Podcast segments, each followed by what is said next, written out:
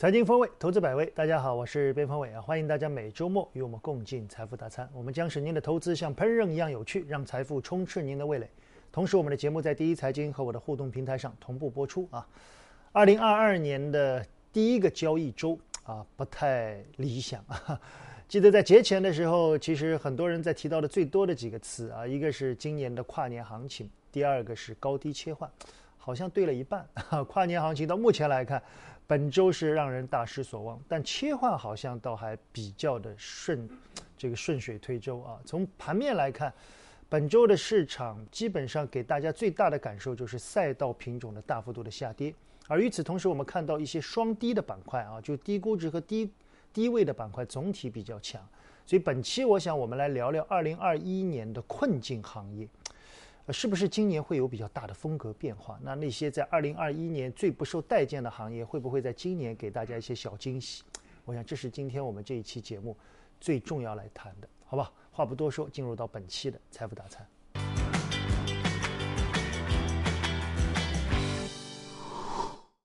好，进入到本期的财富大餐啊，今天我们聊的话题是二零二二年他们是否会困境反转啊？其实我们聊到困境反转的时候。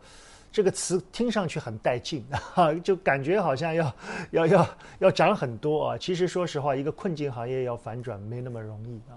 我们先要梳理它为什么会困境，那这些困境的原因是不是有一些变化啊？所以我们今天来聊的是几个困境行业。那我们先来把二零二一年的吊车尾的行业来跟大家梳理一下。大家可以看到啊，二零二一年排在前面的行业主要就是新能源。啊，里面有汽车啊，我看还有一些周期，还有军工，排在下面的几个行业，我们随便一揽啊，非银金融、房地产、消费服务、家电、医药，我们从老袁开始吧，就是年初的这个行情，说实话啊，比预期的弱，特别是创业板的这个稀里哗啦啊，我觉得创业板当时我记得您当时提过，好像。有一种双头的头部结构啊，那么现在对上证指数也有些拖累。老袁先帮我们把指数这一关简单的把一把吧，怎么看？好的啊，那实际上这个开年走势确实不佳啊。对，到周四吧，我们可以看到几乎是三连阴的一个走势啊。那至少上午我们可以看到下跌还是比较明显啊。那么这个下跌呢，我觉得可能我们的投资也不要过分的悲观哦，因为从历史的一个角度来看的话呢。呃，开门率啊，啊，开门率啊，未必是让整个季度都会绿。嗯，啊，实际上最近的一次开门率是一九年。嗯，一九年开门率以后一季度啊，实际上是大涨的。啊，所以从这个角度来说呢，我觉得首先不必过分紧张。第二个呢，现在来看呢，下跌的一个幅度呢，从技术的一个角度来说，基本上到尾声了。好啊，基本上到尾声就到年线附近就差不多了啊。小吴怎么看呢？目前的我们叫二一年的困境反转的行业，在二二年怎么去对他们做一些判断？呃，真正其实我现在这个时间点比较关注的困境反转是来自于两块，嗯他们还在一个偏左侧的一个阶段，一个是房地产嗯啊相关的，另外一个是互联网相关的。其实房地产也不能说左侧了啊，当然大部分的公司现在还在刚刚在左侧到右侧。我看到房地产一些龙头的，像保利。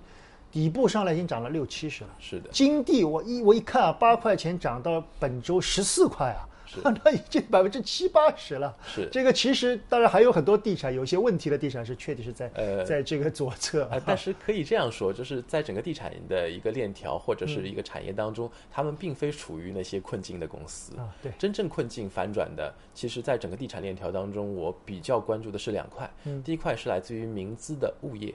啊，对，现在其实更多是涨的国资的一个物业，觉得他们未来会有很大的这样一个增量，来自于项目的一个并购，所以这一块其实无论是港股还是 A 股都涨幅比较靠前，嗯，但是。从另外一个角度来说的话，现在还有一批在不断的去下跌的啊，在一个左侧的品种就是名字的一个物业，很多名字的物业可能他们的估值已经来到了一个相对来说比较低的一个位置了。另外的话，就是在于房地产的一个相关的一个链条，那些消费建材具有很大的这样一种产能扩张意愿的这样一些消费建材，可能会迎来非常大的营收上的一个增量，利润率一定的一个情况之下，他们的一个业绩将会出现比较明确的在未来的中长期的一个增长。这是来自于房地产，再有就是互联网。嗯，互联网如果现在去审视互联网的话，虽然我们可以看到近期的利空依然非常多啊，但是怎么说呢？底部一定是利空最多的啊。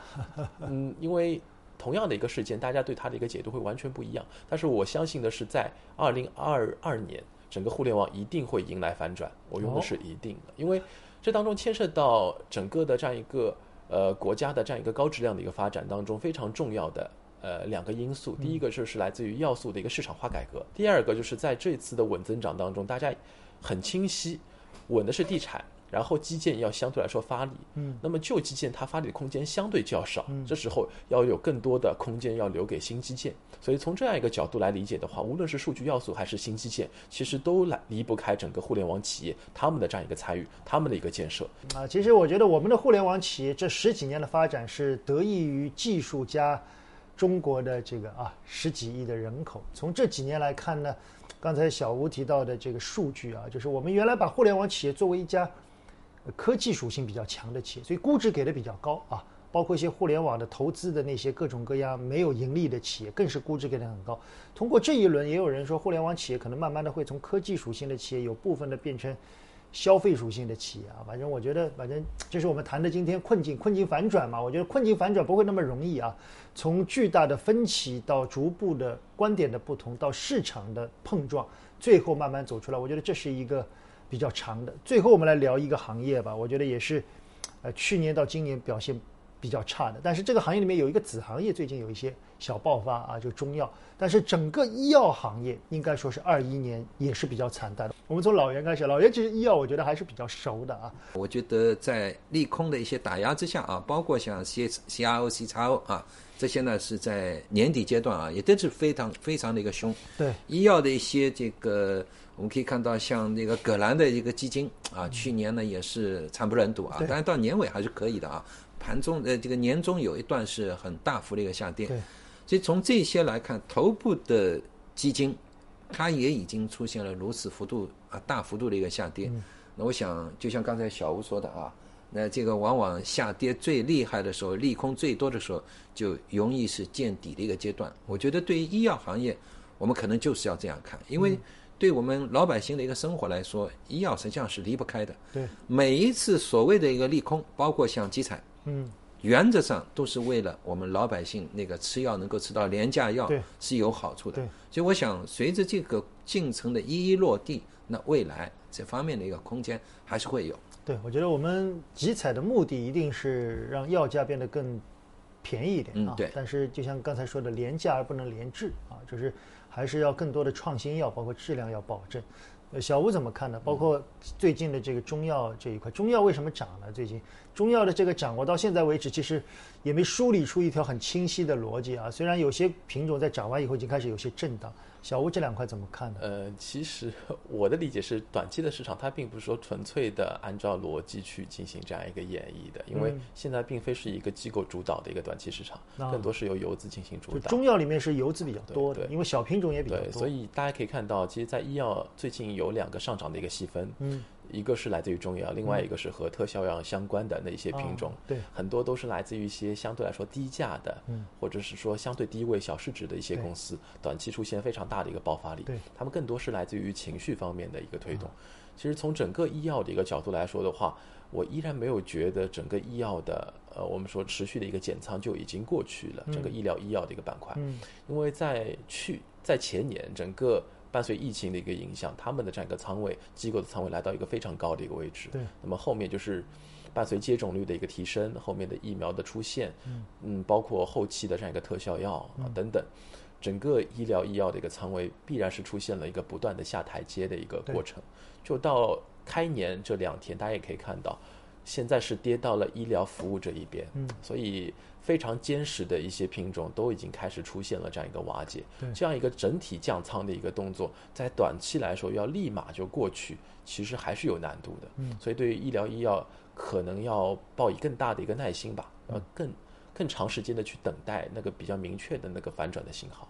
啊，我觉得从医药来看，两位是有一些分歧啊。当然，这个分歧我觉得并并不算很大，大家都觉得医药是跌了很多，只是在启动的时间好像吃不准啊。今天其实我们是聊了二零二一年的困境行业，我们认为二二年会有值得去关注的。我想最重要的原因是我们都清晰的看到几点：一，高位个股的松动，那钱流出来总要往低位的东西去做；那么低位的那些品种里面有没有值得关注的？所以我们今天谈了几个行业啊，我们简单的看到几位嘉宾有分歧也有统一，我们把统一的东西再摘出来，依旧是关于地产啊，地产在政策的扶持下。可以去看一段啊，老袁呢觉得地产先看一段短期的估值修复啊。小吴已经提到地产可能是时间更长啊，包括在困境之中会有更多的并购，那到时候可能还会有更大的机会。第二个呢是我们刚看到的关于航空旅游，两位基本上是比较一致的啊，认为航空旅游在今年整个疫情的或者我们叫后疫情时代，可能是有比较大的机会。互联网呢略有分歧啊，也是一个呢偏短，一个呢觉得在这个位置呢会有更长期值得关注的。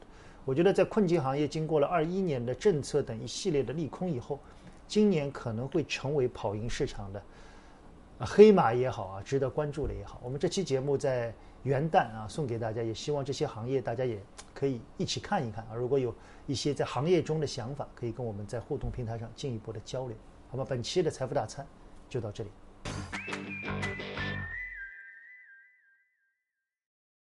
好，进入到本期的风味信箱啊，我们本期的财富大餐是聊了困境行业，更多的是聊了机会嘛。那现在我们要聊聊风险啊。呃，节后跌幅最大的其实就是成长赛道啊，成长赛道几乎是全军皆没啊，连跌三天，跌幅比较大。刚才我们都提到了，这些赛道是没有问题的，对吧？对。现在的主要的下跌的逻辑到底是在跌什么？啊，是像。跌估值呢，还是逻辑上有什么变化？两位怎么看？呃实际上，刚才我们已经提到了一点啊，投资者呢对这方面的一个预期发生了一定的一个变化啊。你比如说新能源汽车吧，嗯，大家都知道它好，嗯，都知道二零二二年的业绩应该说从行业的一个角度来说仍然是不错的，对，但预期它的一个成长性。跟二一年、跟二二年这个相比呢，会弱很多，所以它的爆发力肯定不如。爆发力肯定不如，而且呢，因为股价也是已经高高在上嘛，这跟前几年的一个低位是不能相提并论。但如果说这个行业我们把它切开来一段一段看的话啊，上游、中游、下游这样来看的话，那我觉得我们还是应该区别对对待啊。对于上游这一块，我觉得呢，我们还是要认真对待啊。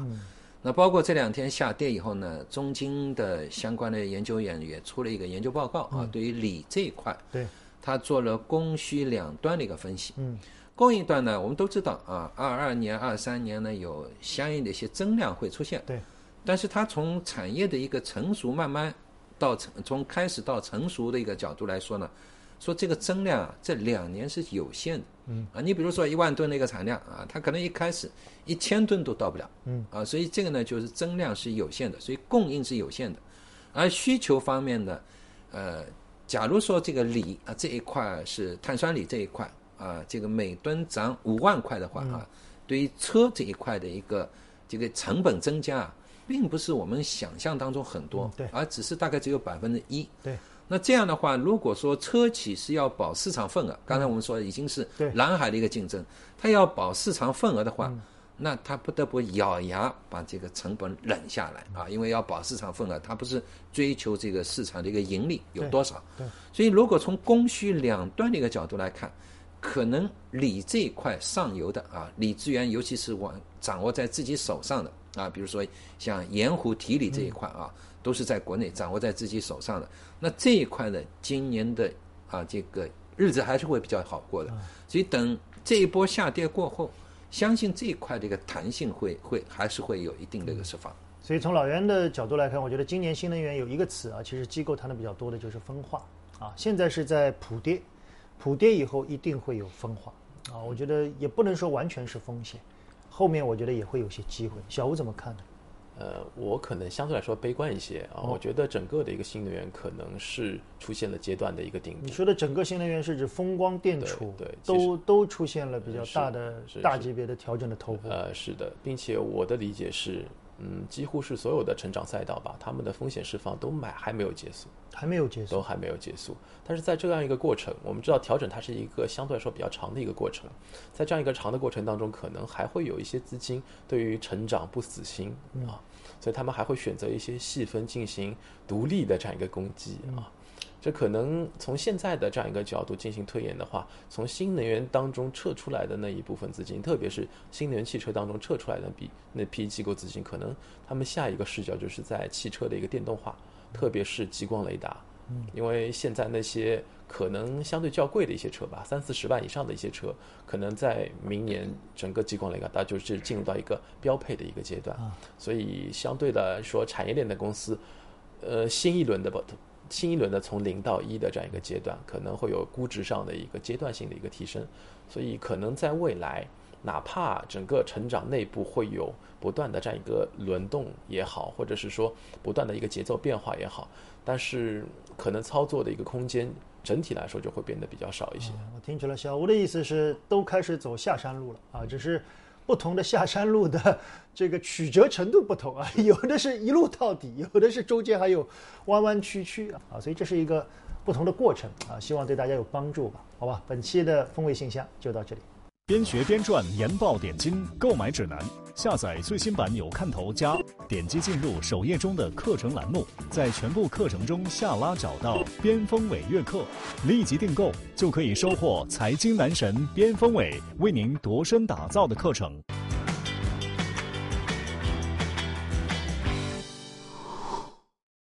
好，进入到本期的边学边赚啊，我们边学边赚从二零一七年开始到现在啊，整整有五年了啊。五年呢，我们把所有的技术分析，从最基本的量价到之后的形态，到实战的指标，都跟大家讲了啊。我看了一下，足足讲了有接近两百期。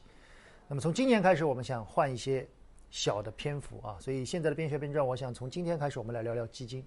这两年应该说是基金很多投资者成为了真正的基民啊，我觉得这不是一件坏事。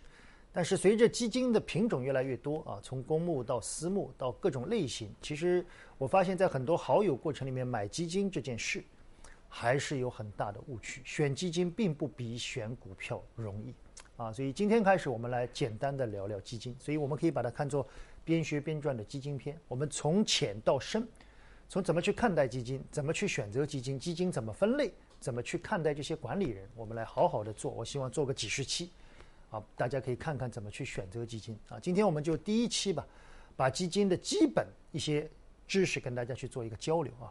首先，先把基金的定义跟大家做个交流。既然是叫基金嘛，我们在这里主要指的是证券投资基金啊，主要是指通过发售基金份额，把众多投资人的资金集中起来以后形成的独立资产啊。在这个资产过程里面，它有基金托管人托管，基金托管人托管一般就是放在银行。基金管理人管理，那就是我们说的基金管理机构啊，这里面有公募、私募，然后进行组合的一种投资方式。所以一般来说，基金总体来说它的安全性是比较高的，它是由第三方托管，有专门的管理人管啊，管理人只能操作，不能把这个资金的流动，流动是由银行或者第三方啊，比如券商来做托管的。好，那么我们来把基金今天主要是做一个分类啊，我们先要有一个大概的框架。基金分类有很多种啊，我们在这里今天简单的说一下啊。分类有很多的方式，从募集方式来看，公募和私募；从运作的方式来看，有封闭和开放啊。封闭基金大家知道，就你的钱进去以后，很多时间不能动的。如果这个基金封闭两年，两年之内你这个钱是不能出来的。那开放式基金呢？比如说它有固定的期限给你赎回。投资理念来看，有主动型基金和被动型基金。被动型基金就是我们经常说的。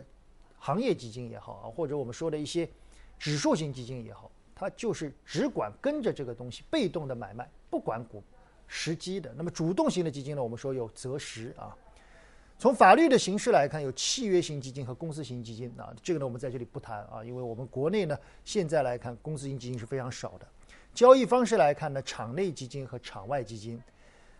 在岸基金和离岸基金，这主要是指资金来源啊。这个在我们国内现在也比较少啊，大量的海外的资金要进来成立基金还是比较少的。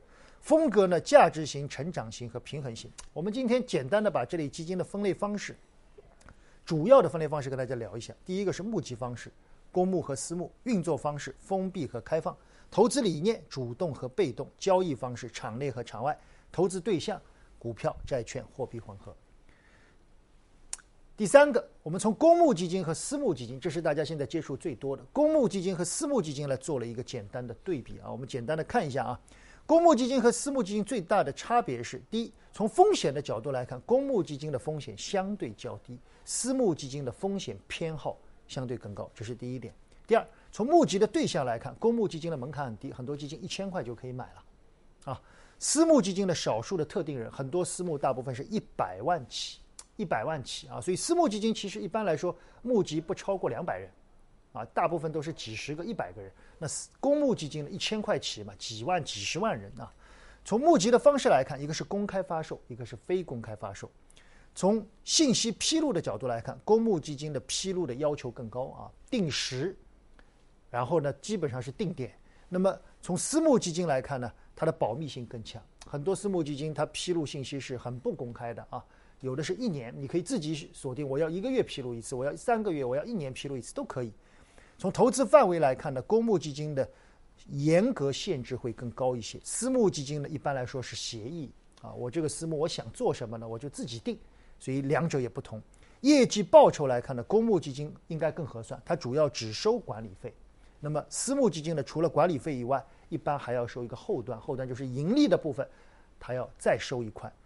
从公募基金的运营的目标来看，它当然是以排名业绩，而私募基金呢，主要是以绝对收益。这两者是很大的不同啊。公募基金说，我因为只收管理费，所以我只要你在我里面，我只要跑赢别人就可以了。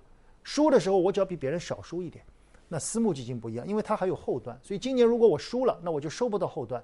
所以理论上说，私募基金更偏向于绝对收益。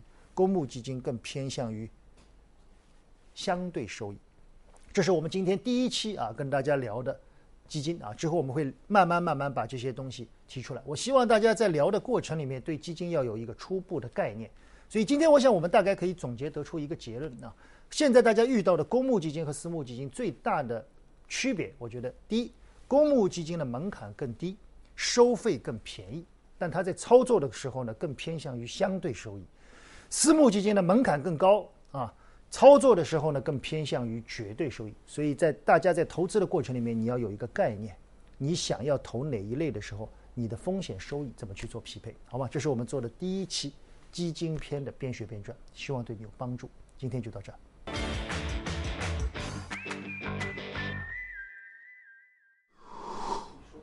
好，本期的财经风味，我们聊了行业困境啊，在二二年有可能会出现反转的一些机会啊。最后我们聊聊资金面嘛啊，最近成交量其实也也也不能说还可以吧，我觉得啊，老袁怎么看呢？好像比十二月底要好一点啊，但是怎么是向下的呢？奇怪。实际上从资金的一个角度来说呢，有一句话叫。有人辞官归故里啊，有人兴业赶考场啊。呃，实际上在十二月份的时候呢，我们可以看到新发的一个基金啊，在十二月底之前啊，这个提前结束的啊，有高达九十家啊。那么这比十一月份要多了啊，大概十五家。发不出？发得出。啊，发得出。提前截止。啊。发得出。